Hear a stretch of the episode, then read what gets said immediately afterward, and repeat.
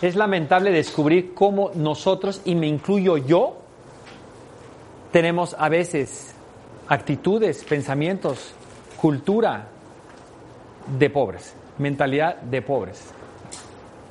El que les va a este curso, me llamo Juren Klaric, ¿sí? es una persona que pasó una terapia y un coaching especializado y profesional para perder el miedo al dinero.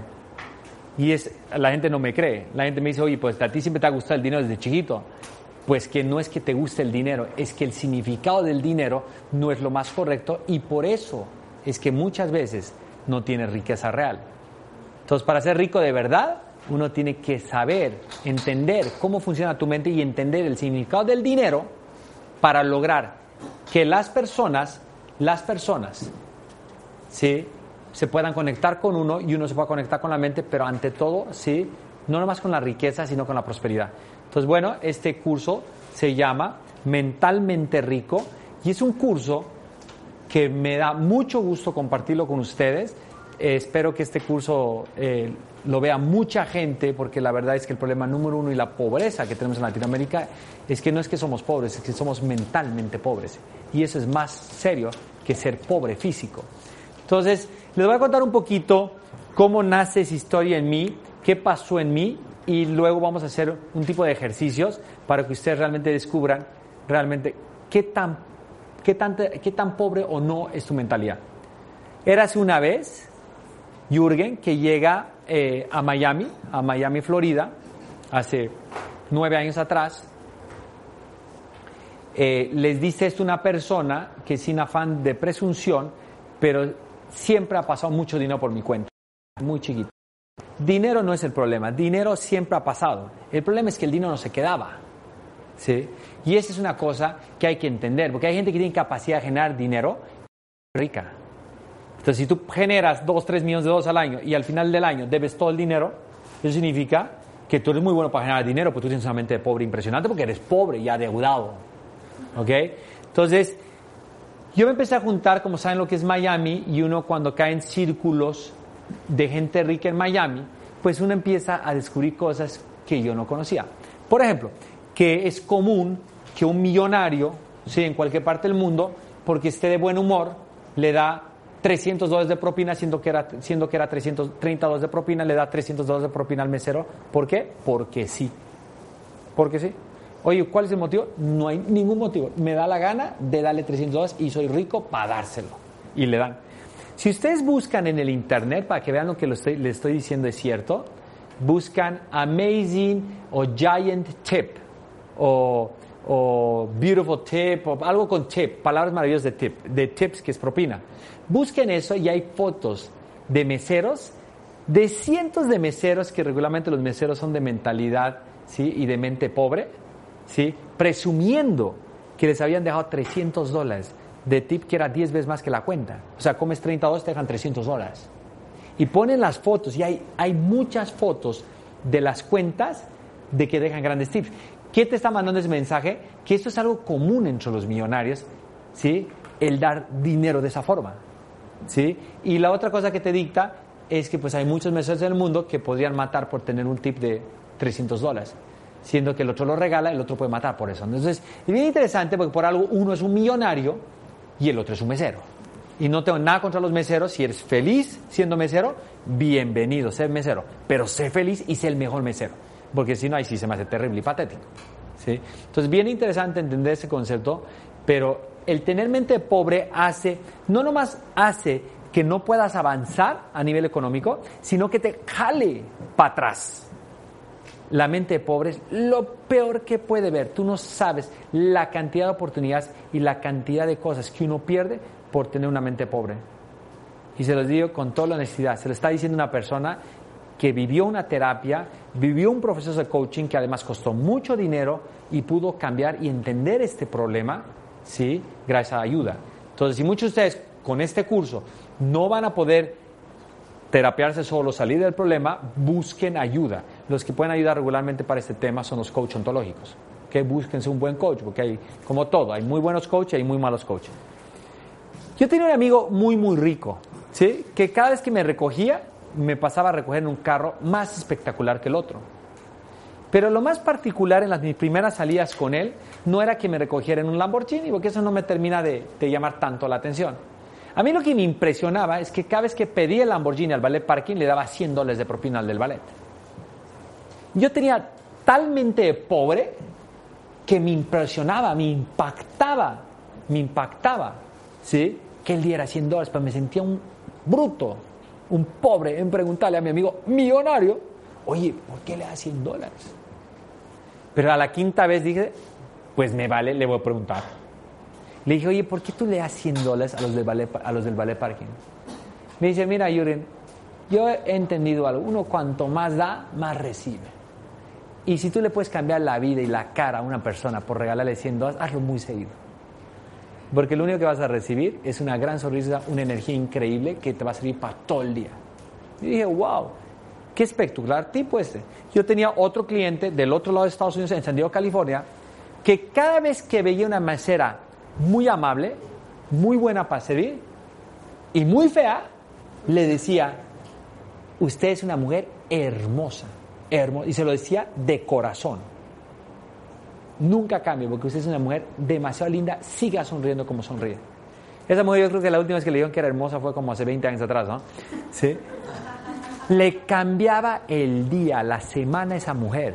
Y después de tres, cuatro veces, ¿sí? yo le pregunté que por qué le decía eso a la gente. Y me respondió lo mismo que el que le daba 100 dólares en el ballet. Me decía, es que tú no sabes. Yo lo hago por terapia. Lo hago tres, cuatro, cinco, seis, ocho veces a la semana. Pero tú no sabes cómo eso te ayuda a ser una persona más feliz. Entonces, hay gente que puede ser rica en dinero, pero hay gente que puede ser rica en actitud, o hay gente que puede ser rica en actitud y dinero. ¿okay? Entonces, lo que se vuelve muy fascinante, lo que se vuelve muy fascinante es entender cómo piensan los millonarios. Para ser millonario, tú tienes que pensar como millonario. Y hay un libro que se lo recomiendo, que es T. Harv Eker, ¿sí? Los secretos de la mente de un millonario, que es un caso increíble de un tipo que trabaja muy clase media, trabajaba en una tienda de deportes y dijo, cuando entre el más millonario de mis clientes voy a dar, le decir, señor, que regáleme un tip de millonario. Y el millonario le dijo, piense como un millonario. Y le digo, ¿cómo piensan los millonarios? Investigue usted. Y se dedicó a investigar, escribió el primer libro y se volvió millonario. Se llama Tim Harrecker, algún día ojalá lo traigamos a Vía Lab. Pero ese libro fue parte de mi terapia. Léanlo. En su país seguramente está en la versión sí, original y la pirata, entonces pueden comprar cualquiera de las dos. Pero lean, aunque sea pirata, pero lean, ¿no? Sí. A mí, a mí llegan a pedirme dedicatorias, ¿no? Con libros piratas, ¿no? Todos avergonzados. Digo, no, que no te dé pena, ya sé que es pirata. ¿Sí? Mientras lo hayas leído y te haya servido de algo, no hay problema. ¿Sí? Entonces, muchas veces eh, uno es así también por todas esas enseñanzas que hemos aprendido de tener la mente de un millonario, ¿no? Sí, debe haber muchos autores que se enojan y dicen, yo no te voy a autografiar el libro porque el libro es pirata. Creo que con eso no vas a lograr nada. ¿sí? Con otro sí puedes lograr mucho. Entonces, lo que tienen que entender ustedes es que no es casual que seas pobre o millonario. ¿Sí? Porque eso al final del día, pues yo tengo dinero, pues no tanto. No. Es que eres pobre o millonario. Pobre es el que siempre está persiguiendo el dinero, siempre le falta el dinero, siempre llega el día rayando para la renta. Es pobre. O sea, pobre no estamos hablando de una pobreza que no tienes para comer. Pobre es el que no tiene una estabilidad económica. ¿sí? Y el que está persiguiendo, como se dice en México, la chuleta todos los días, ¿no? ¿Sí? Y no puede hacer lo que sueña hacer, quisiera hacer porque no tiene dinero. Porque dinero es libertad. Entonces, el que puede hacer lo que quiera, puede ir a la vacación donde quiera, puede darle a sus hijos lo que él quiere, ¿sí?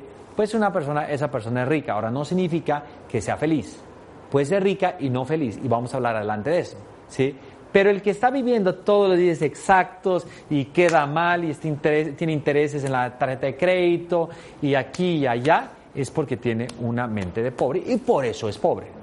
¿Ok? Entonces lo primero que tienen que entender, sí, que así funciona y es así de frío. Yo sé que de repente algunos se pueden estar sacando de onda, unos pueden estar pensando cosas raras, pero es así de sencillo. ¿Ok? Lo que hay que aprender los ricos es cómo piensan los ricos para pensar como ellos para volverse ricos. Y una forma de descubrir cómo son los ricos es leyendo de ricos o haciéndote de amigos ricos. ¿okay? En mi caso, yo he hecho las dos cosas. Cuando yo tenía mente de pobre, me fui a terapiar y después me empecé a juntar con ricos y empecé a analizar a mis amigos ricos qué es en lo que son comunes todos ellos, en qué se parecen todos ellos. Y lo fascinante es en lo que se parecen todos ellos. Yo les quiero hablar hoy de eso. ¿Cómo piensa un millonario? ¿Ok? Entonces, créanme que esto me sirvió a mí, ¿sí? Les va a servir a ustedes porque yo cuanto más estudie esto y más asimilo esto y más aprendo esto y más me deshago de mi mente pobre, ¿sí? No nomás soy más rico, sino más próspero. Porque eso se vuelve además más bonito, cuando ya el dinero no es todo en tu vida y pasa a ser prosperidad. Entonces ahí es donde tú eres rico en todo y eso sí es algo espectacular. Y por eso vale la pena ser rico en dinero, porque ser rico en dinero es el principio de ser rico en todo. ¿sí? Porque es muy difícil. Ser rico, por ejemplo, en amigos, pues eso, pues yo sé que no todo el mundo tiene muchos amigos, pero no es muy difícil ser amiguero. ¿sí? No es muy difícil. Ser rico en dinero es muy difícil. Es una cosa muy compleja y más compleja dentro de nuestra cultura y les voy a delatar por qué.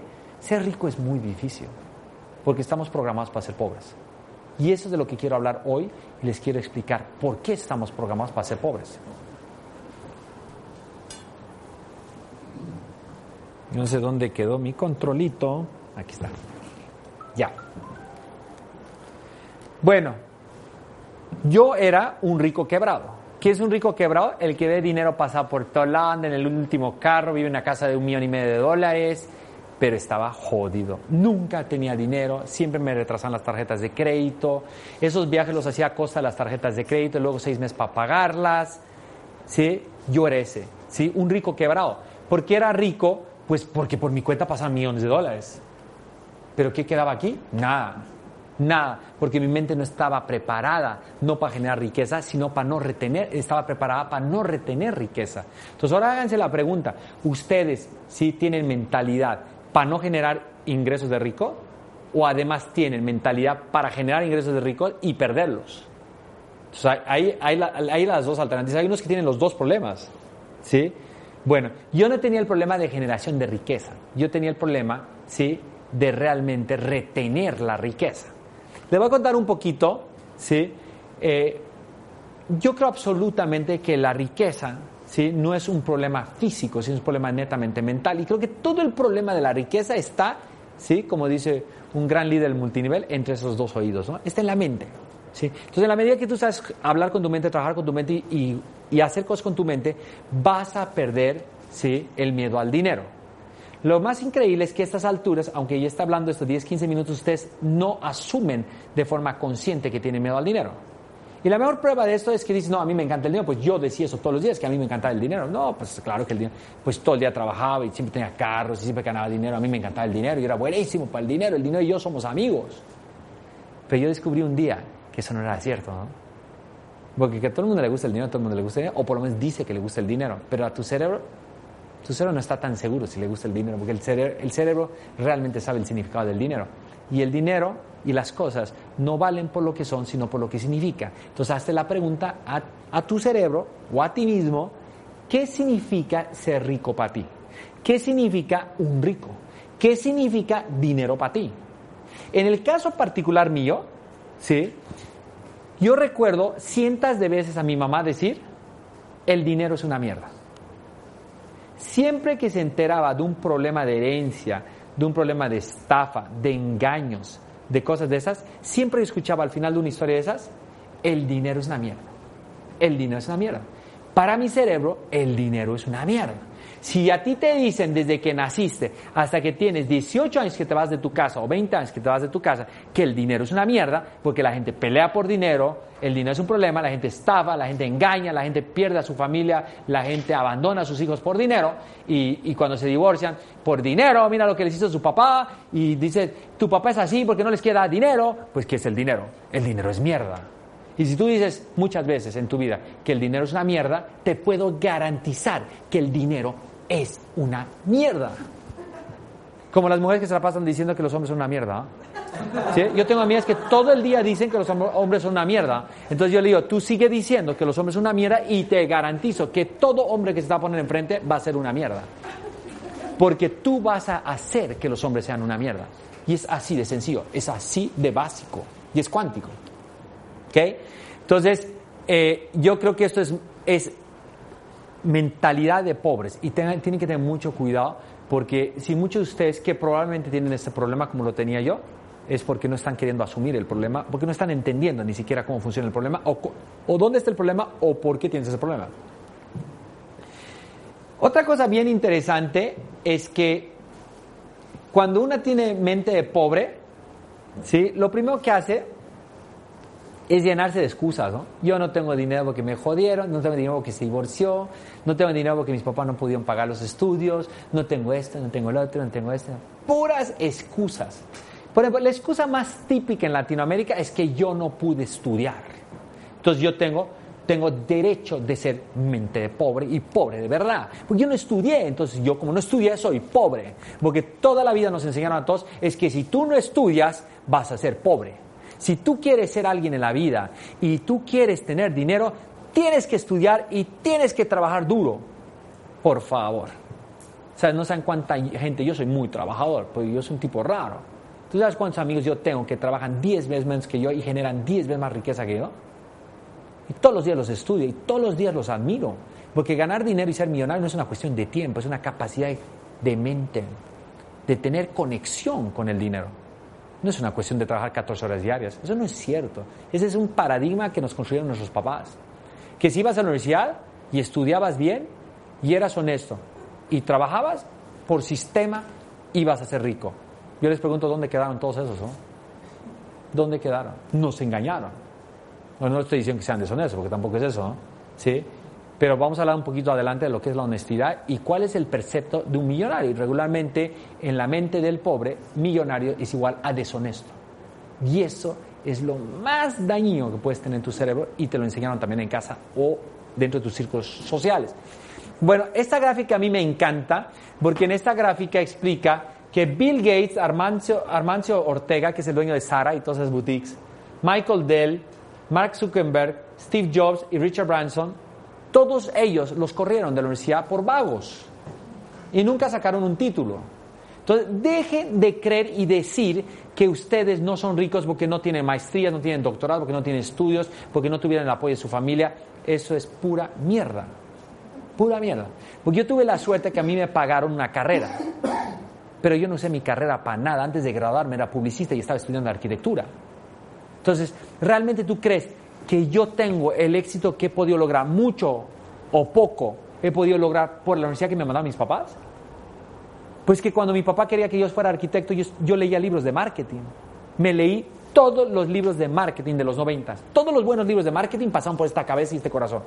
Y con pasión y los rayaba y los volvía a leer y todo ese rollo. Porque yo era corazón de marketing, yo no era corazón de arquitecto. Pero tenía que estudiar arquitectura porque mi papá me dijo que estudiar arquitectura. Y además tenía que estudiar porque ya me, hicieron creer ellos que si yo no estudiaba iba a ser un loser, ¿no? Y mis hijos se ríen, ¿no? El fin de semana estaban muertos de la risa porque mi sobrino le decía, porque él decía que si él, si él lo corrían de la escuela por mal estudiante, lo mataban. En cambio, a ti, Alex, yo creo que tu papá te felicita. y todos nos reían. Y es cierto, es que si a mi hijo lo corren de la universidad, ¿sí? Si lo corren de la universidad por malo, digo, menos mal te corrieron rapidito. Ahora sí vamos a descubrir quién eres tú en la vida. Te dije que no fueras a la universidad. Y ahora, no estoy queriendo decirle, porque después me empiezan a crucificar por todo lado, que no vayan a la universidad. ¿Sí? Lo que le estoy queriendo decir es que no pongan excusas para ser exitosos y felices. Ese es el mensaje. Y si a ti te encanta estudiar, estudia toda la vida. ¿sí? Y ser el mejor estudiante del mundo, porque también hay estudiantes maravillosos y llaman a estudiar. Mi esposa es una persona estudiosa, le gusta estudiar y toda la vida va a estudiar y va a ser feliz por estudiar. Bienvenido, que lo haga. Pero no te metas a la universidad porque tu papá te dice o porque te hicieron creer que el que no va a la universidad, ¿sí? Va a ser pobre o no va a hacer nada en la vida. Eso es una verdadera estupidez. Y eso en el 2016 no podemos estar hablando de ese tema. No podemos hablar de ese tema. Porque en serio no puede ser que en el año que estamos entrando, seguimos hablando de un tema tan, tan rupestre, ¿no? En, ese aspecto, ¿no? O sea, una cosa que fue creada, ¿sí? En los 60 y seguimos hablando del mismo tema. Bueno, les voy a contar un poquito cómo funciona el cerebro. El cerebro funciona, ¿sí? Hay algo que se llama el constructo del pensamiento. El constructo del pensamiento, imagínense que es una torre Eiffel. Una hermosa torre Eiffel que está hecha de una forma maravillosa por miles y miles de, tuercas, de fierritos, de cristal. Esa es la Torre Eiffel, está hecha por miles de cosas. Pues esa torre cuando está bien hecha es maravillosa, ¿sí? Y puedes glorificarla. Y cuando está mal hecha es un desastre, ¿no? Se cae, se dobla, es fea, ¿sí? Entonces, de alguna forma, tu constructo, si fue hecho de una forma maravillosa, es como una torre Eiffel dentro de tu mente. Y ese constructo es algo sumamente rígido. Esto de esta torre, yo no sé, no me queda tan claro si un avión, un jet de esos que se estrelló en la torre de Nueva York, en, la, en las Torres Gemelas, puede tumbar tan fácil esta torre como tumbó el edificio. No sé, no me queda tan claro. De repente esta podría ser más resistente. ¿no? Eh, y lo curioso de esto, lo curioso de eso es que los constructos son muy duros y no se mueven. Entonces, cuando tú quieres cambiar tu constructo de pensamiento que te lo construyeron desde que naciste hasta el día de hoy, es muy difícil, porque es una torre Eiffel, es una torre Eiffel. Entonces, lo que yo les voy a hablar hoy es un tema muy ríspido, ¿sí? Porque yo voy a tratar de cambiarte tu constructo, pero es muy difícil. Necesitas ayuda profesional, necesitas terapiarte, ¿sí? Necesitas leer, necesitas escuchar y necesitas aceptar como un alcohólico. Soy alcohólico, soy alcohólico, acepto ser alcohólico. Lo mismo tienes que estar. Soy mente de pobre, ¿sí? Y tienes que aceptar que eres mente de pobre para empezar un proceso de transformación real dentro de tu mente y dentro de tu corazón. Entonces, pues yo decía, ¿cuál yo, mente de pobre? Pues mira, ando en un Porsche. Yo llegué, yo llegué a mi terapia con mi coach, que me iba a terapiar que era pobre, en un Porsche Carrera convertible. Pues la misma coach decía, no entiendo nada. Pues que yo tampoco. Pero algo debe estar mal acá, porque rico no soy. ¿No? Aquí pasa mucho dinero, rico no soy. Y yo creo que tengo toda la capacidad para ser rico de verdad y quiero que tú me ayudes. ¿Cuánto me cobras? Pues me cobró 1.200 dólares. Cuatro sesiones de 300 dólares, 1.200 dólares. Un billete, un billete. ¿La mejor inversión de mi vida? La mejor inversión de mi vida. Voy a procurar que con este curso se ahorren los 1.200 dólares, lean un par de libros y se vuelvan mente de ricos, ¿sí? mentalidad de rica y próspera, que es lo más importante. Entonces, ¿qué tenemos que hacer nosotros? Tenemos que sacudir la Torre Eiffel. La tenemos que sacudir. Y la tenemos que desarmar para volver a armar de nuevo.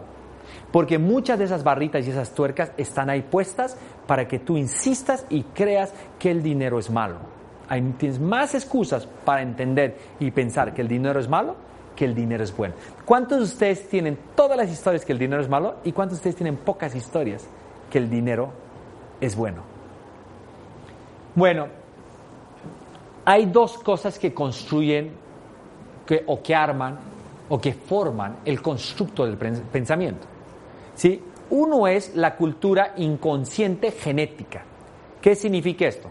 Se ha podido probar, se ha podido probar, y esta es una cosa maravillosa, se me hace increíble. Esos gringos cuando hacen esos estudios es fascinante.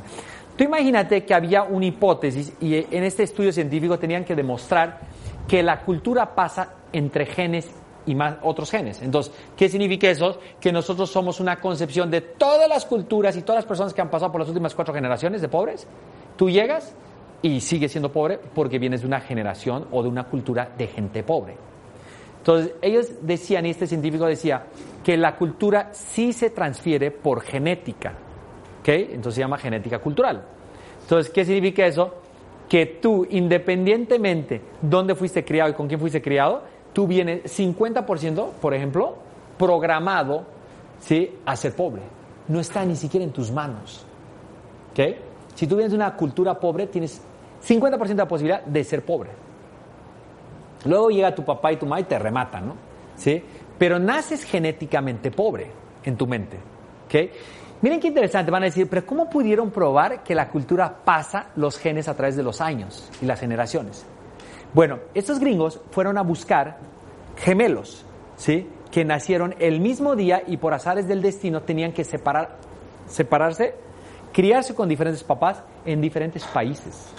Fíjate que buscaron 10, 12, 20, 20 cuates gemelos, ¿sí? Que los separan. Y tú te vas, mira, vamos a poner que Gustavo y Esteban son gemelos, ¿no? ¿Sí?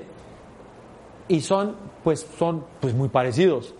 Pero tú naces y al quinto día a ti te llevan a Corea, con una familia coreana, unos músicos, unos locos que fuman marihuana todo el día.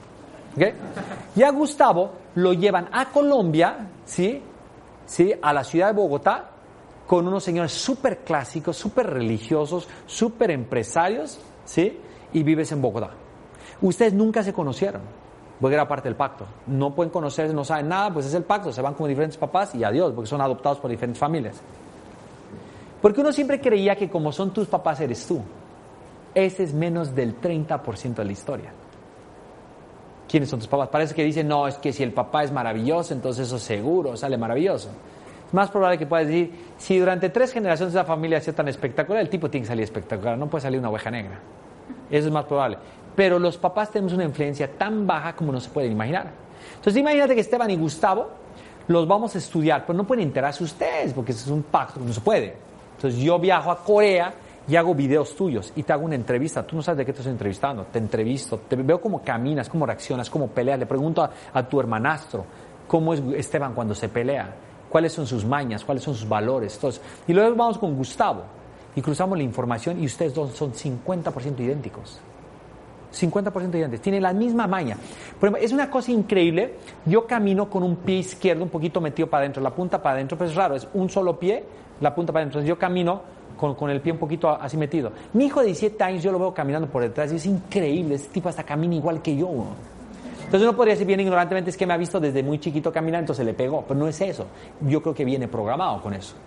¿Sí? Entonces eso es algo genético. Entonces lo más interesante es que fueron a buscar a todos los gemelos y se dieron cuenta que eran, sí, eran muy distintos en muchas cosas, pero eran idénticos en otras cosas y dijeron, ahí está, la cultura sí se transmite por genética. Entonces, ¿qué significa eso y dónde los estoy queriendo llevar? Si ustedes vienen de una cultura pobre, de mente pobre, que si son latinos les voy a explicar que claro que venimos de ahí, entonces tú por sistema, lamentablemente, el 50% de tu mente es pobre. Y eso se me hace terrible, ¿no? Se me hace terrible. ¿Ok? Yo creo que estas son de las cosas que yo creo que Via Lab tiene que comunicar al mundo. Yo voy a pedir, por favor, que este curso sea gratis, que se regale a la gente, que nunca se venda, porque son de esas cosas que la gente tiene que escuchar y ustedes tienen que pasárselo a tu esposa, a tu mamá, a todo el mundo, porque estas son las cosas que nos pueden sacar de la pobreza a Latinoamérica. Porque realmente, que por ser tan mente pobres, somos tan pobres en esos países. Por eso hay tanta corrupción, porque hay pobreza, hay desigualdad. ¿Okay? Entonces, bueno, esa es una forma y la otra forma es a través de la cultura adquirida. ¿Qué significa eso?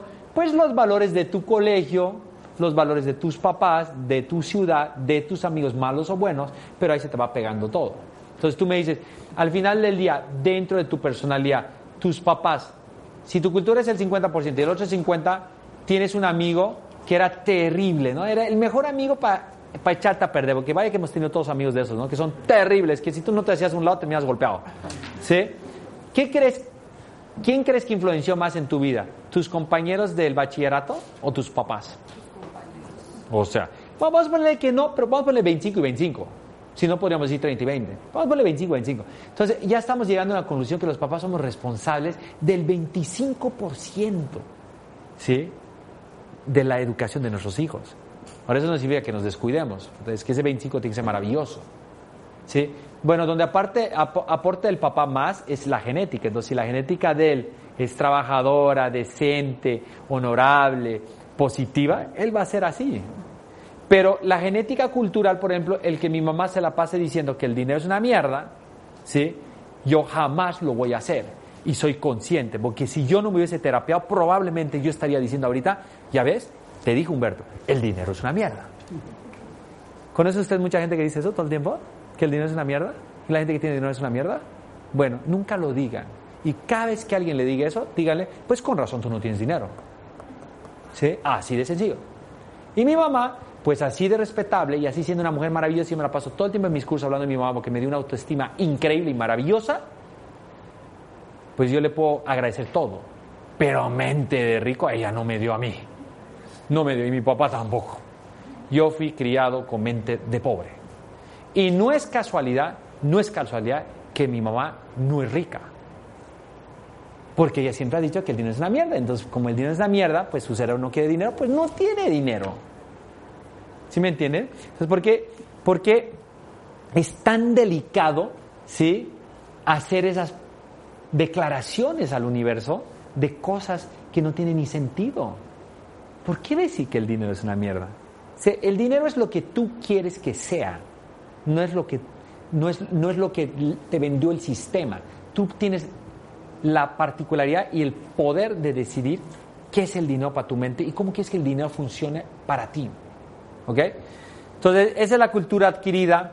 Eh, somos la cultura con mente más pobre de todas, esa es como la gran noticia, ¿no? Felicidades, los latinos somos los seres humanos con la mente más pobre de todas y la explicación científica, antropológica, porque somos la mente más pobre y yo me encargué durante dos años de investigar por qué somos la cultura con la mentalidad más pobre de todas. Y hay cuatro motivos por qué, ¿sí? los cuatro perceptos por qué somos la cultura con mentalidad más pobre del mundo. El primero es los preceptos religiosos. Nuestra tierra latina ¿sí? es exageradamente y ridículamente católica. Y ese es un problema muy, muy duro. Cuando una iglesia se la pasa diciendo todo el tiempo, se los voy a leer, hijos, cuán difícil le es entrar en el reino de Dios a los que confían en las riquezas, más fácil es pasar un camello por el ojo de una aguja que entrar un rico en el reino de Dios. ¿Alguien no sabía esto aquí? ¿Alguien puede levantar la mano y decir, yo nunca he escuchado esto? ¿Nadie? ¿Todos se lo saben? ¿De memoria? Felicidades, ¿no? Les enseñaron algo que nadie les tenía que enseñar nunca. ¿no? Pregúntate históricamente por qué se empezó a decir esto. Porque ellos necesitaban el dinero, ¿sí? Para soportar la iglesia y el crecimiento de la iglesia. Hay muchos motivos por qué los padrecitos no pueden tener hijos. Pues ¿saben qué es el motivo número uno? Pues cuando te mueres la riqueza va para aquí de regreso. Entonces, estas cosas son muy lamentables de las religiones y yo soy católico y soy orgullosamente católico, ¿sí? Pero estas cosas yo las reclamo. Porque si a ti desde chiquito que yo iba a misa todos los domingos, porque venía de una familia hipercatólica, y yo escuchaba siempre que era más difícil que, que un rico entre al reino de Dios que un camello pase por algo. O sea, no jodas. Pues que eso es porque quieren tu limosna y quieren tus donaciones y quieren todo eso. Si no, ¿por qué te dicen eso? O sea, ¿qué te están tratando de decir? ¿Que un rico no puede entrar al reino de Dios? O sea, se me hace terrible.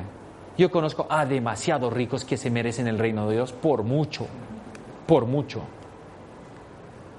Pero no, los ricos son malos, entonces ellos no tienen el reino de Dios. Entonces hay que ser bien pobre para ganarse el reino de Dios. Y además de que tienes que ser pobre, ¿sí? Tú eres pecador original.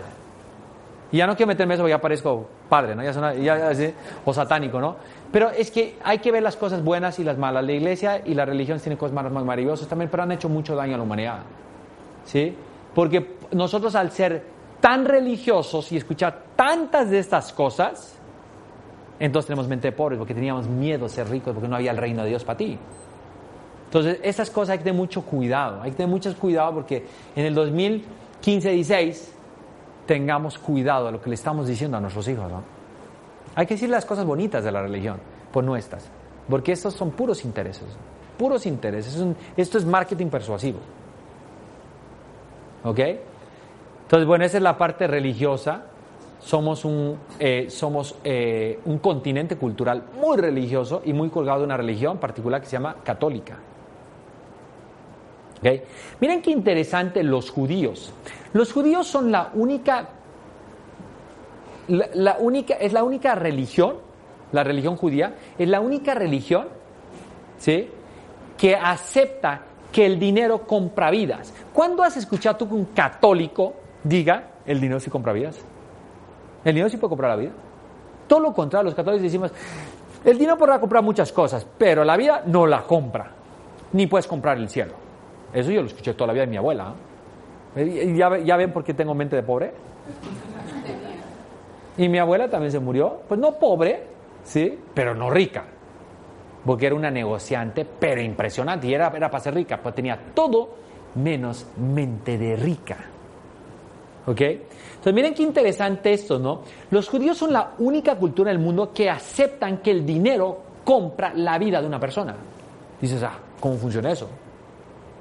Ellos durante muchos años, miles de años, han sido perseguidos. Y ellos saben que el que tiene riqueza puede salvar la vida de alguien. ¿Vieron la, la película La lista de Schindler? Para los que no han visto y son jóvenes, véanla. Es de las mejores películas de Hollywood. Pero esta película les voy a contar una escena ¿sí? El señor Schindler era un industrial que le cambiaba los nazis, ¿sí?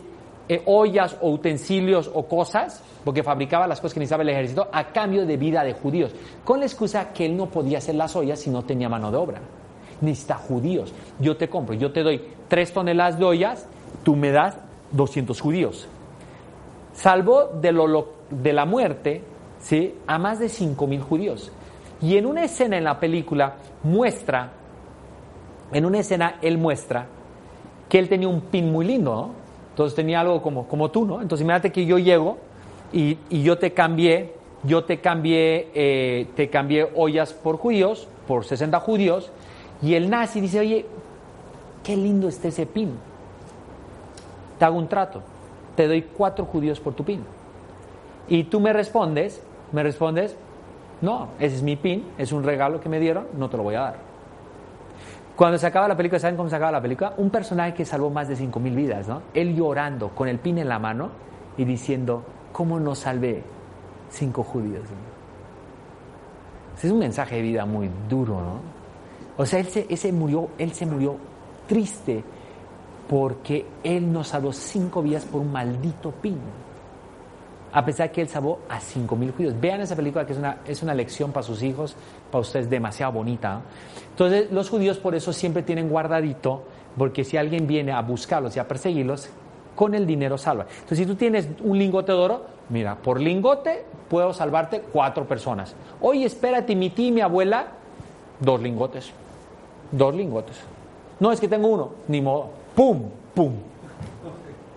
Terrible. Y eso lo han vivido ellos. Entonces ellos saben que necesitan dinero para sobrevivir. Ustedes no. Ustedes necesitan dinero para la pachanga, para el viaje, para ir a conocer Disney, conocer Disney, ¿no? Porque no han tenido esas situaciones. Entonces, con que nosotros tengan para la casita y para la vacación, estamos perfectos. Pero el judío no es así. No es casualidad que es una cultura tan rica, tan rica, porque ellos realmente están conectados con el dinero. Bueno, el segundo son los preceptos culturales. Los preceptos culturales son esas tarugadas que nos enseñan nuestros papás, ¿sí? esas cosas terribles que nos enseñan nuestros papás, como por ejemplo, yo también tenía eso. O sea, es que yo descubrí todo y no es para hablar por mal de mis papás, porque la verdad es que yo, si algo les debo a ellos, es quien soy yo. Pero ahí sí la cagaron durísimo. Entonces llegaba alguien con mi papá, compañero de toda la vida de la escuela, y llegaba en un Ferrari, un carrazo, un Mercedes último momento. Y lo saludaba, pues muy efusivo, ¿y cómo estás, Ricardo? No te va tantos años, ¿sabes? Y se volteaba esta persona y decía, le decía a mi mamá, este algo malo está haciendo. Este no era nada inteligente, esto es algo mal. Este yo no sé cómo tiene ese dinero y ese carro. Estoy seguro, algo mal está haciendo. ¿Por qué nunca escuché a mi papá decir, qué tipo tan chingón este? Este tipo pues salió más chingón que yo. Este tipo es más brillante que yo. Pues por eso tiene ese carrote. Pero no, los latinos somos así. Por eso dicen, ¿no? En su país dicen que los latinos se mueren más de envidia que de cáncer, ¿no? Porque somos cultura de envidiosos, de envidiosos. No somos buenos para aplaudirle a un rico. Todo lo contrario. Yo no quiero ser como él. No, yo cualquier cosa menos ser ese que anda en el Ferrari. Así decimos los latinos. Y eso no es nomás mi familia, es el 80% de las familias latinoamericanas. Así de pobres somos y así los educaron ustedes. Y lamentablemente, si no entienden esto, ustedes van a educar a sus hijos de la misma forma, si no son conscientes de esta situación. Entonces, pues típico, veías este y decías, ay no, qué nuevo rico este, es que, que se crece sin vergüenza en venir con ese carro tan exagerado acá, en vez de decir, ¿Cuánto me alegro por ti? ¿Qué tipo tan chingón eres? ¿Qué carrazo tienes? Vale más que mi casa. Pero no, ¿qué tal la camisa de este? Este no nomás, no se, este no nomás se volvió corrupto, además de mal gusto. Y esa, y esa señora que está ahí, seguramente es por su dinero. Ya, es una mierda de persona. O sea, rico igual a mierda de persona. Y él lo quieren porque él tiene este carro. Ah, pues claro, él tiene esa, esa esposa porque tiene este carro. Y no es cierto que ustedes llegan a pensar eso cuando van a Miami, pasa un Ferrari increíble y pasa un tipo de 60 años, toca nosito con una mamacita de 30 años y dice, pues claro que en ese carro cualquiera. Eso es tener mente pobre. Si tú has dicho eso, has pensado eso alguna vez, es porque tienes mente pobre y jamás vas a tener ese Ferrari. Lo que deberías decir es, yo quise aprender de ese tipo. Mira, además de tener ese carrazo, la hembra que tiene. Y ese que cree, no, es que este se casaron por el dinero, pues es que es, pues es cierto, pues no es cierto. Es mejor que tú no pienses eso. Porque solamente eso te está justificando que por eso es mejor que tú seas un pobre. No, a mí, a que me quieran por dinero, prefiero que no me quieran. Puta, yo soy toda la mentalidad. A mí quiéreme como sea, por mi dinero o por no mi dinero, pero quiéreme, weón. Porque cuánta gente hay tan pobre que no la quieren cuánta gente tan rica y que tampoco la quieren. A mí quiéreme por ser millonario o por ser buena persona o por los dos juntos. Porque no me vengas a decir, no, a mí que me quieran por mi dinero, mejor que no me quieran. O sea, espérate. también es una parte del quererte, ¿no? ¿No? Yo quiero ver qué esposa te va a aguantar pobreza 10, 15 años, ¿no? Vamos a ver qué esposa te quiere 15 años dándole pobreza, ¿no? Ahí puede estar, pues ya no te quiere, ¿no? Bueno, el tercero son los preceptos históricos. Esta es una parte demasiado interesante. Si retomamos la historia de nuestro continente americano, y especialmente el continente mesoamericano, digamos, donde había oro y donde había riqueza, llegó un día de ser divino vivir ahí, llegó la desgracia. Llegaron los españoles. Llegaron los españoles. Los españoles llegaron por todo lo que tenía valor. Por todo. Entonces tú tienes una vasija, pues vente para acá. ¿No me la das? ¡Pum! O sea, oro, vente para acá. Oye, pues que mi oro, no me no gusta mi oro, pero no te lo lleves. ¡Pum! Entonces, para nuestra cultura, y es de donde heredamos esta genética cultural, nuestra cultura piensa y siente, y por cientos de años, es que si tú eres rico va a haber desgracia. Si tú tienes oro, van a matarte. Entonces nuestros indígenas, del miedo, del pavor, iban ellos a ocultar todo lo que podía ser riqueza, todo lo que le gustaba a los españoles, iban ellos a ocultarlo y enterrarlo muy lejos en un hoyo. Porque ellos sabían que si lo retenían, los iban a matar por eso. Porque sabían que iban a, a pasar muchas cosas, ¿no? Entonces, como además somos tan alcahuetes los, los latinoamericanos, decían, ellos, esos españoles se encontraban, porque les alcahueteaban que estaba un pozo lleno de oro, y decían, ¿de quién es? De Rodríguez. ¿Dónde vive Rodríguez? Allá, pues no me mates. Iban con Rodríguez y le decía, tú fuiste el que metiste todo eso ahí, ¿no? Tú tienes más o me das todo el oro que tienes, porque yo sé que ocultas en otros lados también, o me das o mato a tu esposa, violo a tus hijas y te mato a ti. Y ya no tenía, era todo el oro que tenía, era toda la riqueza que tenía, lo había metido en un pozo para decir riqueza es igual a desgracia. Desaparezcamos la riqueza. Y no tenía nada más. Y violan a tu esposa y la matan, violan a tu hija y la matan, y después te matan a ti. ¿Sí? ¿Qué significa en esa cultura riqueza? desgracia, muerte. Y es esto en lo particular y la religión católica que nos hace ser la mentalidad más pobre ¿sí? del continente. No es casualidad que nuestro continente cultural sea tan, tan pobre, porque estamos totalmente afectados por estos preceptos, por este constructo, por un constructo de pensamiento erróneo con respecto a la riqueza. ¿Ok? Y el último, los perceptos sociales. ¿No? Bueno, en los culturales no les conté, pero también típico, ¿no? Típico, ¿no? Llegas a un semáforo, tienes un carrito bonito, tres años, cuatro años viejo, y se para al lado un Porsche, ¿no? divino. Voltea a ver, este es narco seguro, narco seguro. Pues para tener ese carrazo tiene que ser narco. Todos los días comentamos esas cosas, ¿no? Y nuestros hijitos atrás en el asiento trasero escuchando eso. Entonces nadie quiere ser narco, ¿no? Entonces nadie quiere tener ese carro, nadie quiere ser rico. Entonces te van enseñando que ser rico es ser mala persona, ser narco, ser deshonesto, ser ambicioso. En un país, en una cultura como la nuestra, que decirte, tú eres un ambicioso, es un insulto. En Estados Unidos decirte, tú eres un ambicioso, te dice, thank you. Yes, soy muy ambicioso. Es un halago. En Estados Unidos ser ambicioso es una virtud. Porque si no eres ambicioso, eres un loser. En nuestra cultura, ser ambicioso es un defecto. Uy, no, Sebastián es muy ambicioso. A mí me educaba mi abuela y me decía todo el tiempo, es que Jurgencito, es que tú eres demasiado ambicioso. Todo para ti es el dinero. Eres demasiado ambicioso. Terrible. ¿no? Los preceptos sociales, ¿no? La típica. No, ¿para qué quiero tener dinero? Para que luego todos mis amigos ni me hablen. O me tengan envidia. No, no, no. Uy, no, para que me secuestren. No, no, no. No, mejor pobrecito pero feliz y tranquilo. ¿Cuántas veces han escuchado ustedes y por eso están riendo? Pobrecito pero feliz y tranquilo. Maldita frase. Maldita frase. Esas frases nos han hecho más daño que de, lo que se, pueden imaginar. ¿no? Me van a secuestrar. O sea, ya, pues listo, pues ten mentalidad de pobre para que nunca te secuestren. Si no tiene nada que ver una cosa con otra, a pesar que ustedes vienen de un país que han, han sufrido de secuestro y todo ese rollo, pero es que no tiene nada que ver una cosa con la otra. ¿no? Es que en serio uno puede vivir en un país muy inseguro por no tener mentalidad pobre. ¿no? Doble problema, un país de secuestradores y además con mentalidad pobre. Generar riqueza es diferente a acumular riqueza. Yo generaba mucha riqueza, pero yo no podía acumularla. En mi cuenta de banco siempre había cheques botados. ¿no? no podía acumularla. No podía acumularla. Porque y entraba y salía, entraba y salía, porque no sabía realmente respetar el código de la riqueza, el código de la mente de un millonario, porque yo no la tenía.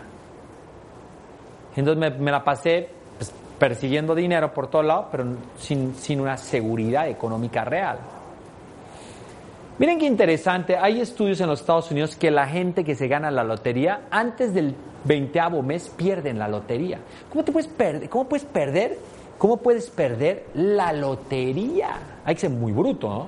A ver, cuenta. Jorge, ¿cuál es ese código? ¿Cuál es el código qué? Para acumular riqueza. Todas las cosas que estoy diciendo. Y adelante te voy a decir, al final sale el código más completo. Entonces, por ejemplo, te ganas la lotería, tú quieres ser rico, compras boletos durante 10 años, te gana la lotería. ¿Saben qué es lo más increíble? Que hay gente que se ha ganado la lotería tres veces en su vida. ¿no?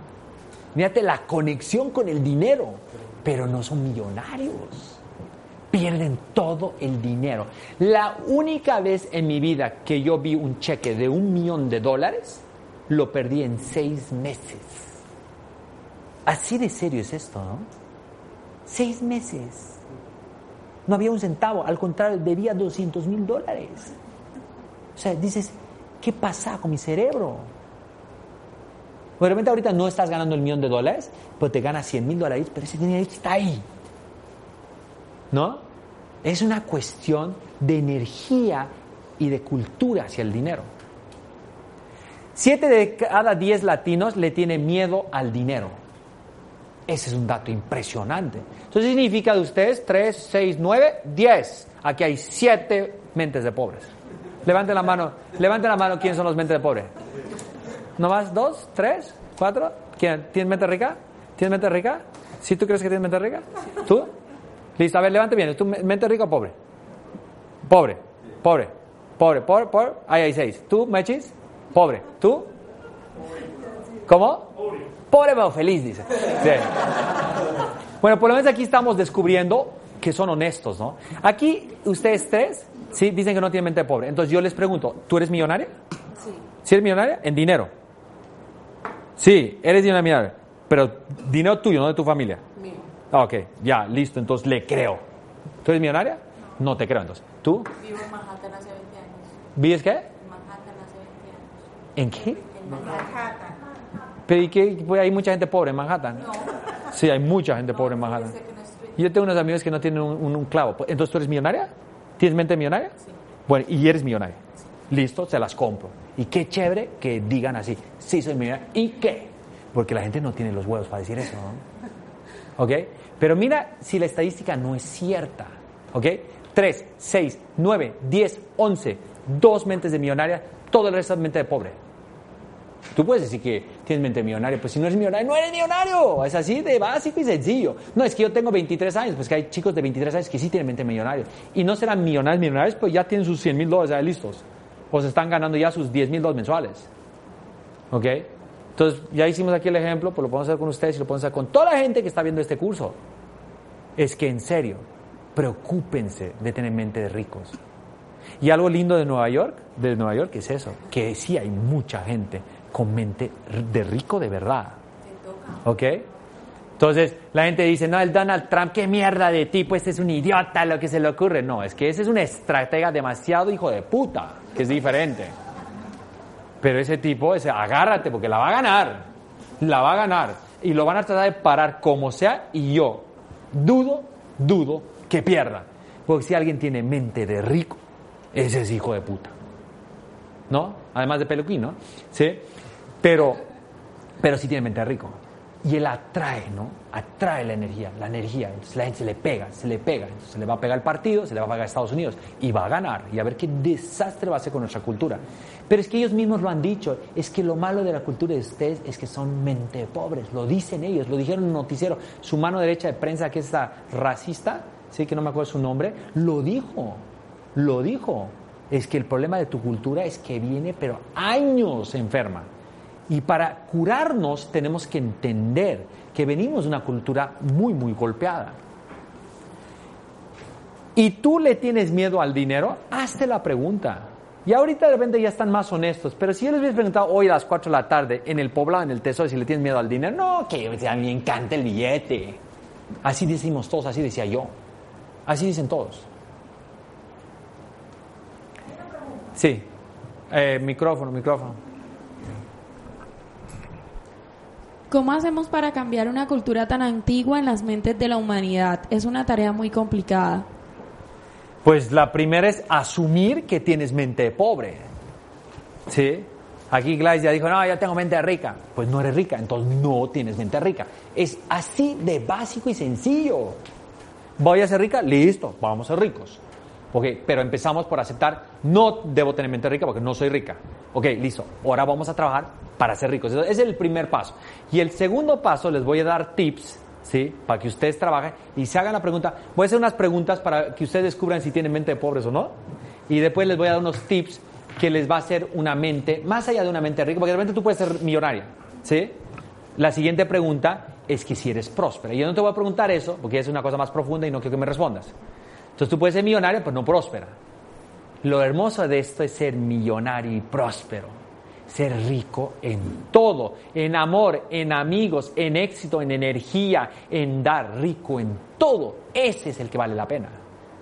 Yo no estoy dando este curso para que vayas allá a correr y te hagas rico y llenes tu cuenta de, de, dólares y todo eso y seas infeliz, porque la triste realidad es que la gente que persigue todo el día el dinero y no se preocupa de la prosperidad termina atascado de dinero en el banco, pero una mierda de persona. Y de esos también sobran.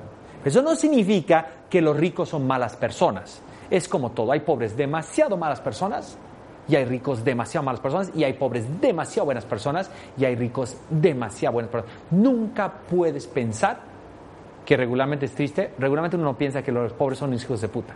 Lo que dice, no, los millonarios son hijos de puta. Puede ser nuestra mentalidad de pobres, pero en Estados Unidos no pasa eso. ¿Sí? Porque Estados Unidos está más conectado con la riqueza que nosotros por mucho. ¿no? ¿Ok? Entonces, unos problemas, ¿por qué tenemos mente de pobres? Porque estamos llenos de las eternas excusas. Pues yo no soy millonario porque me pasó esto, porque me hicieron esto. Es que yo no soy el culpable, es que fue por él, o fue por el país, o maldito presidente corrupto, me dejaron en la calle, malditos bancos, maldita inflación, maldito dólar, maldito todo el mundo. Mi papá nunca me dio ese estudio, el culpable es mi papá. Todo es, le echamos la culpa a todo el mundo. Y tú te quedas sentado en tus laureles. Empieza a asumir la responsabilidad tú. De que la mente pobre, de acuerdo, fue por muchos factores, pero el culpable que tengas mente pobre eres tú, porque no estás haciendo nada al respecto y yo les agradezco profundamente que es un buen inicio que ustedes pagaron por venir a este curso. Y yo dije, no quiero que sea gratis, que pague el que quiera verlo, porque ese es el inicio de una mente de rico. No, pues que yo no me voy a gastar 100 dólares, que esto, que lo otro, mejor me los ahorro y me voy de la fiesta, me voy de fiesta. No, es que esa es la mentalidad pobre, el que no invierte en su corazón y su mente. ¿va? Y un buen inicio es que ustedes estuvieron dispuestos a invertir su dinero, porque no fue barato venir aquí, su dinero para venir a cambiar. Pues no creo que hayan venido aquí nomás a conocerme, ¿no? Vinieron porque quieren cambiar y quieren ver cómo eso los puede ayudar.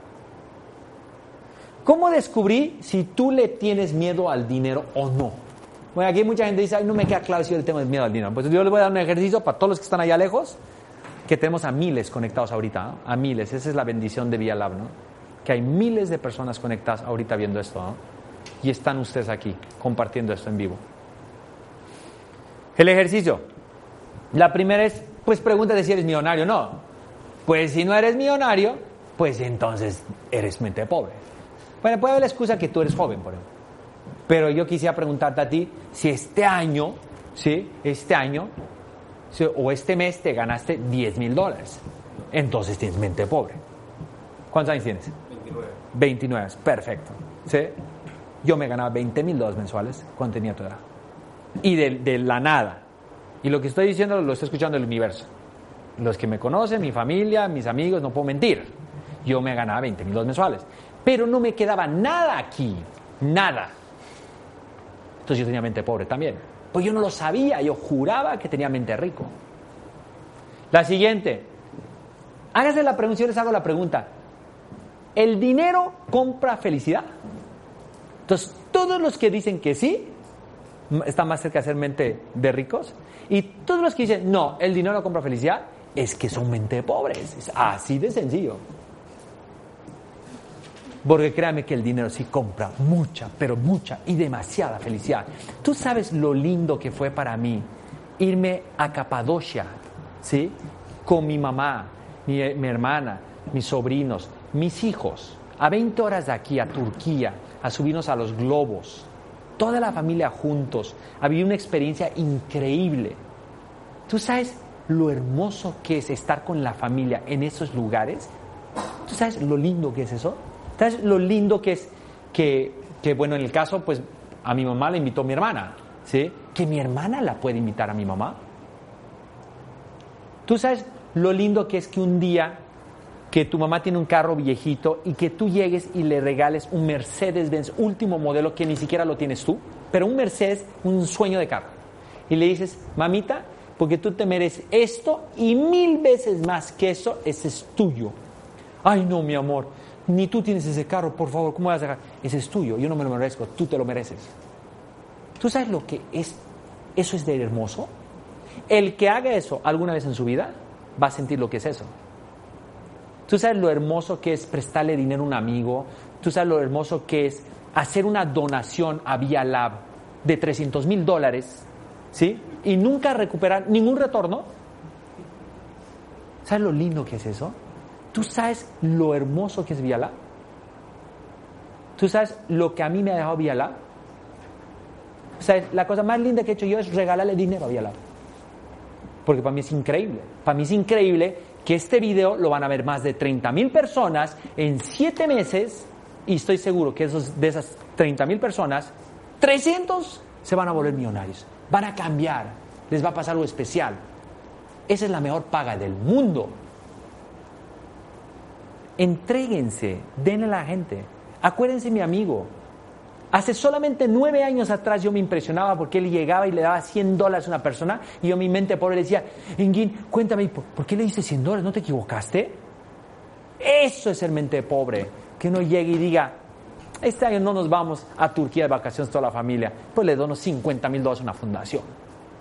Porque la verdad le va a dejar más a la humanidad, a la fundación, que yo regale eso a la fundación, a que me vaya de nuevo a Rusia. Los invito a que hagan eso. Pero para ayudar, lo primero que tienen que hacer para ayudar es ayudarse a sí mismos. Aquí viene muchísima gente demasiado maravillosa. Oye, Jürgen, yo quiero ayudar. ¿Cómo hago en la fundación? Yo que esto el otro. Le digo, ¿estás en situación para ayudar? No, tengo una situación de la chingada. No, primero preocúpate de tu situación y luego vienes a ayudar. Te ayudamos mejor nosotros a ti, estabilízate, empieza hacer dinero y luego tú ayudas. Porque no hay nada más, no hay nada más difícil que ayudar si no te ayudas tú a ti mismo. La gente tiene que entender que todo empieza por uno. Y no es momento para todo el mundo de donar, ni dar, ni todo ese rollo. De repente no es tu momento. Preocúpate que sea tu momento, pero trabaja muy duro en ser rico de mente y luego próspero, donde te vas a dar cuenta que lo menos importante en tu vida es la riqueza material. Si no, pregúntenle a Bill Gates que regaló toda su fortuna al mundo. Se la regaló. Tomen, toda. Ya. Yo les aseguro que el día que regaló toda su fortuna, es el día que más millonario él era en su vida.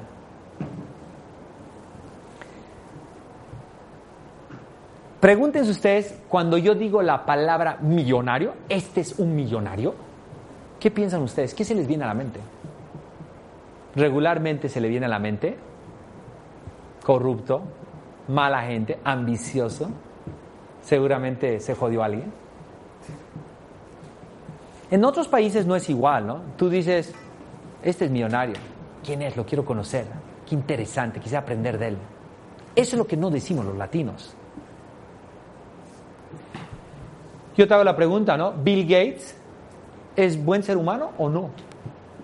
De repente ahorita tú dices, porque yo ya les dije que regaló toda su fortuna. Pero les voy a decir una cosa, es que a Bill, Gates nadie lo quería hasta después de años que regaló la fortuna. Diez años después que hizo la fundación Gates, la gente lo empezó a querer. La gente no lo quería.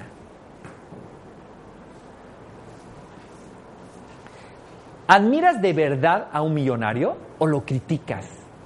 Dices, no, yo ser como este tipo prefiero ser pobre. ¿No? O admiras. ¿Eres un personaje que le aplaudes a un millonario? ¿Eres un personaje que, que si me dices yo soy millonario y sé que eres millonario, yo no quiero ser amigo tuyo para arrancarte unos billetes, yo quiero ser amigo tuyo porque quiero aprenderte, porque te admiro, porque te admiro. ¿Ustedes creen que yo no admiro al, por ejemplo, boliviano más rico del mundo?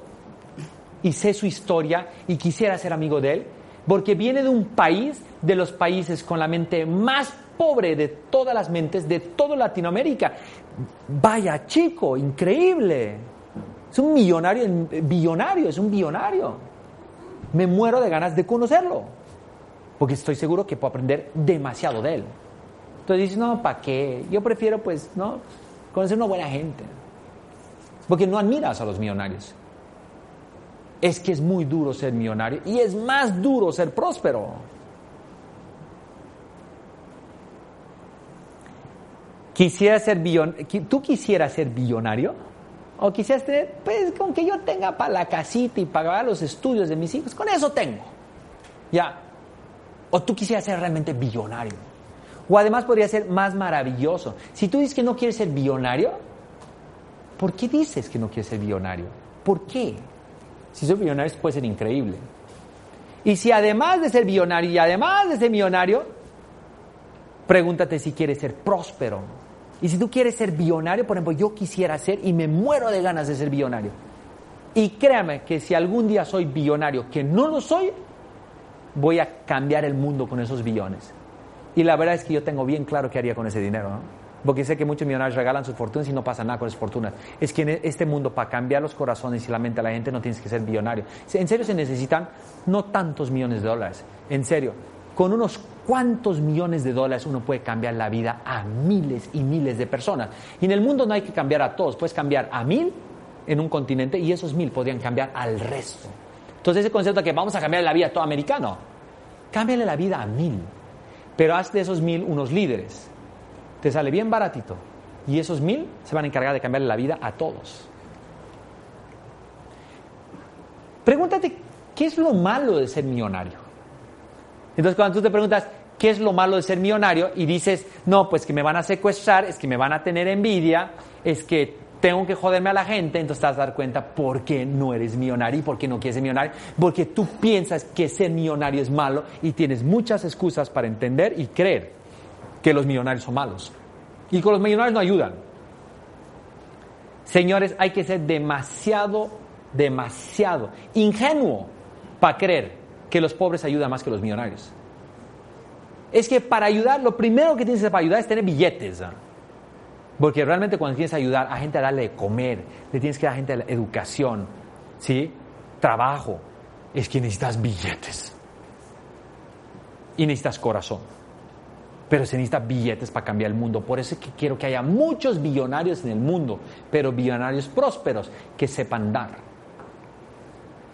¿Quién ayuda más a un millonario? ¿Quién, ayuda más? ¿Un pobre o un millonario? Ahora pues ustedes van a decir que el millonario. La estadística dice eso. Regularmente siempre dicen que los pobres. No, los pobres son unos tipazos. Tú vas a su casa, te regalan todo lo que tienen, no tienen nada, pero te dan todo. Es que no es porque son mejores personas que tú, es porque él sabe que si no te da el único pan que tiene, el día que él no tenga pan, tú no le das. En cambio, un rico pues, le vale un carajo, tiene tarjeta de crédito. Si llegas a tu casa y no te ofrecen un vaso de agua. Y vas a la casa de tu, de tu muchacha y deja de comer por ti. Y dice, ella es buena persona, yo soy una mierda. No, no es eso. Es que ella tiene más necesidad de compartir porque haya aprendido que ser solidaria con las personas es la forma de sobrevivir de ella. Yo te doy ahora, tú me das mañana. Los millonarios a veces en ese aspecto no son tan así. Por eso a los millonarios hay que invit- invitarlos a volverse prósperos. Entonces fuera muy lindo hacer esta, esta- este curso y ellos no enseñarles a ser millonarios, millonarios porque ya lo son, pero enseñarles a ser prósperos, porque es ahí donde pasan a otro nivel y es ahí donde generan cambio real. ¿Cuántos ami- amigos millonarios tienes? Pregúntate. No, pues no tengo ninguno. Ay, conocí una vez uno medio riquillo, pero no es millonario. Pues entonces no sabes cómo son los millonarios, porque no conoces a ninguno, los ves en las revistas. Y muchas veces es triste porque a veces te acercas a un millonario y el millonario te rechaza o te hace un lado. Entonces te dices, pinches millonarios son una mierda. ¿Alguna vez has sentido que un millonario o varios te hicieron a un lado?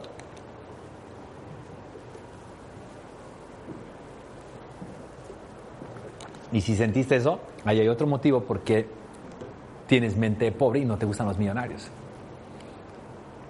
Cuando digo dinero, piensen ustedes, ¿qué se le viene a la cabeza? Dinero.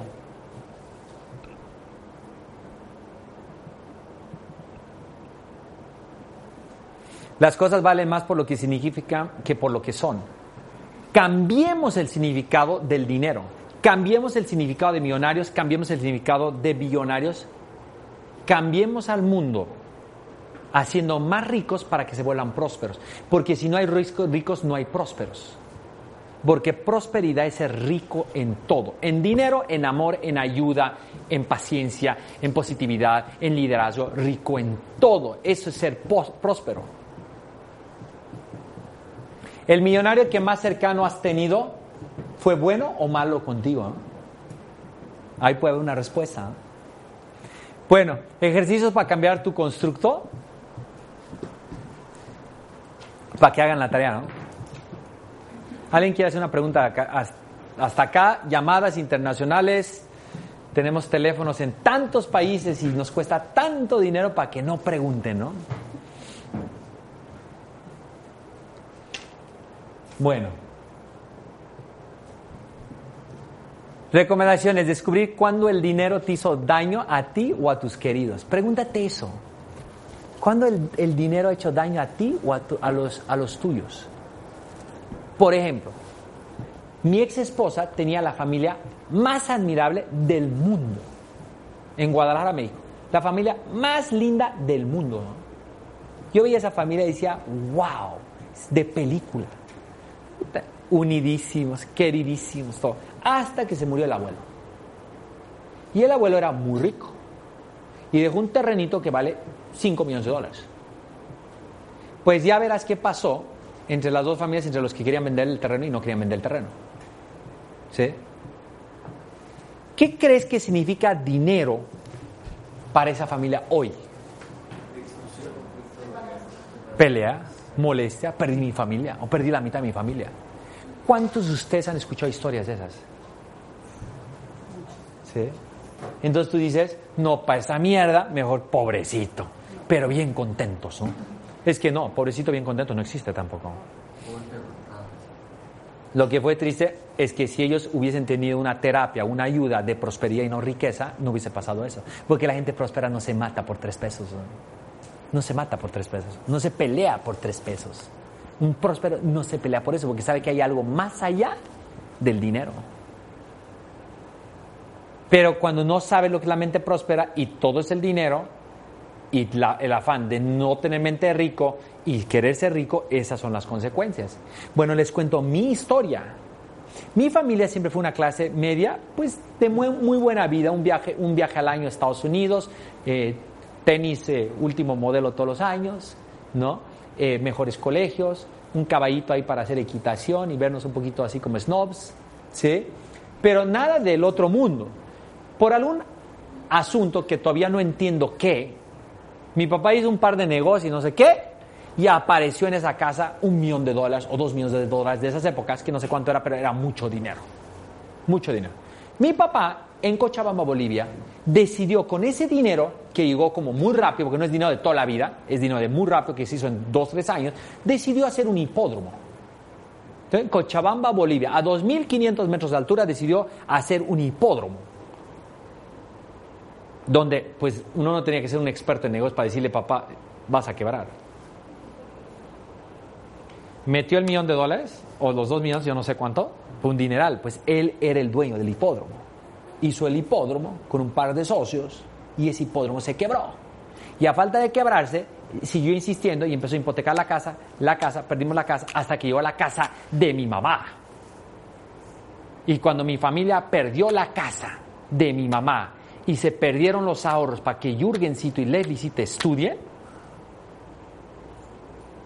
pues tú ahora podrás entender en una familia tan feliz, tan feliz, que la infelicidad, los únicos momentos de infelicidad que yo tengo en mi familia en 19 años es ese momento, cuando mi papá se hizo rico. Y ese momento se acabó mi familia. Y empezaron los problemas por todos lados, se desintegró fue un mierdero. Entonces, para mí, dinero significa qué? Mierda, el dinero es una mierda. Te dije, Jurgencito, el dinero es una mierda. Mira lo que pasó ahora. Entonces, esas cosas están en nuestras mentes, ¿no? Y esas son las cosas que tenemos que descubrir de forma consciente e inconsciente con terapias holotrópicas, respiraciones circulares, con expertos, inexpertos, leyendo. Hagan lo que quieran, pero hagan algo para realmente saber si su mente es mentalidad de rico o mentalidad de pobre. Otra cosa bien importante es que ustedes tienen que, tienen que aplaudir, tienen que aprender a aplaudir. Vivimos nosotros en una cultura donde es muy raro el que le aplaude a un millonario. Dice, qué, qué chingón es este tipo, este es lo máximo este tipo. Yo quisiera ser como él, pero así de bueno y inteligente para los negocios. Lo que es muy común decir es, te cabrón. Seguramente algo se robó ese chi. Ah, yo sé, es ese chingo ese. Ni siquiera sabe, ya está diciendo. Y la otra cosa, ¿sí? Es difícil para los latinos aplaudir, es imposible para los latinos glorificar. Eso sí, ¿no? Somos buenísimos para glorificar a los millonarios de Estados Unidos, ¿no? Ah, pero a ver, glorifica al millonario de aquí, de tu ciudad. No lo glorificas. ¿Cuándo has escuchado que aquí glorifiquen al más rico de esta ciudad? No, pues él se mantiene calladito porque dice, cuanto más rico, más me quieren arrancar el cuello. Calladito. Y ustedes saben quién es más rico, pero ustedes no glorifican a los ricos de su ciudad. ¿Por qué? Porque no son mente de ricos. Entonces, a falta que no saben aplaudir, no saben glorificar. Y eso significa que se la pasan todo el tiempo a los millonarios y diciendo que son malas personas y que yo no quiero ser como ellos, yo quiero ser pobre, pero contento. No como ellos. Y ahí es donde empieza todo el cuento. Renunciar a las eternas excusas, ¿sí? Y aceptar que si no tienes dinero, hay un único culpable. Tú Deja de decir que por qué no estudiaste, por qué no viviste con la situación económica, el político es una mierda, que perdí los dólares, que maldita economía. Deja de echar la culpa a todo el mundo y acepta que si tú no eres rico es porque tú no sabes ser rico y punto. Así de sencillo, no hay más. No le busques por otro lado. Es que tú no tienes mente rico. El día que te preocupes de ser mente rico, vas a ver cómo el dinero llega por todo lado y en el momento que empiece a llegar todo, te vas a acordar de mí y vas a decir, lo más importante no es ser rico, lo más importante es ser próspero. Y es ahí donde vas a pasar a otro nivel. Ser rico es ser rico en todo, no es ser rico en el banco. Para alguien que tiene mente rico, ser rico en el banco es facilito, facilito. Lo que es difícil es ser rico de corazón, ¿no? Eso sí es difícil. Entonces ahí hay un doble reto. Primero hacer riqueza, luego retener riqueza y luego no nomás ser rico en el banco y en la cuenta de banco, sino rico de corazón de verdad. Aprendan a ser ricos de verdad porque eso es lo más lindo de todo. Y eso es más lindo que el mismo dinero que es maravilloso. Enseña, comparte, admira, aplaude, sé positivo siempre. La gente positiva se enferma menos, gana, gana más, ¿sí? Y vive más años y tiene más amigos. Es que ser positivo es el mejor negocio del mundo. Pero los ricos de mente o la mentalidad rica siempre es positiva. Den sin pedir nada a cambio. Y eso es cuando vas a ser rico, rico de verdad, ¿no? Y si siempre, y siempre piensa como millonario. Porque los millonarios son millonarios porque tienen mentalidad de ricos. Los invito a que tengan mentalidad de ricos. Gracias.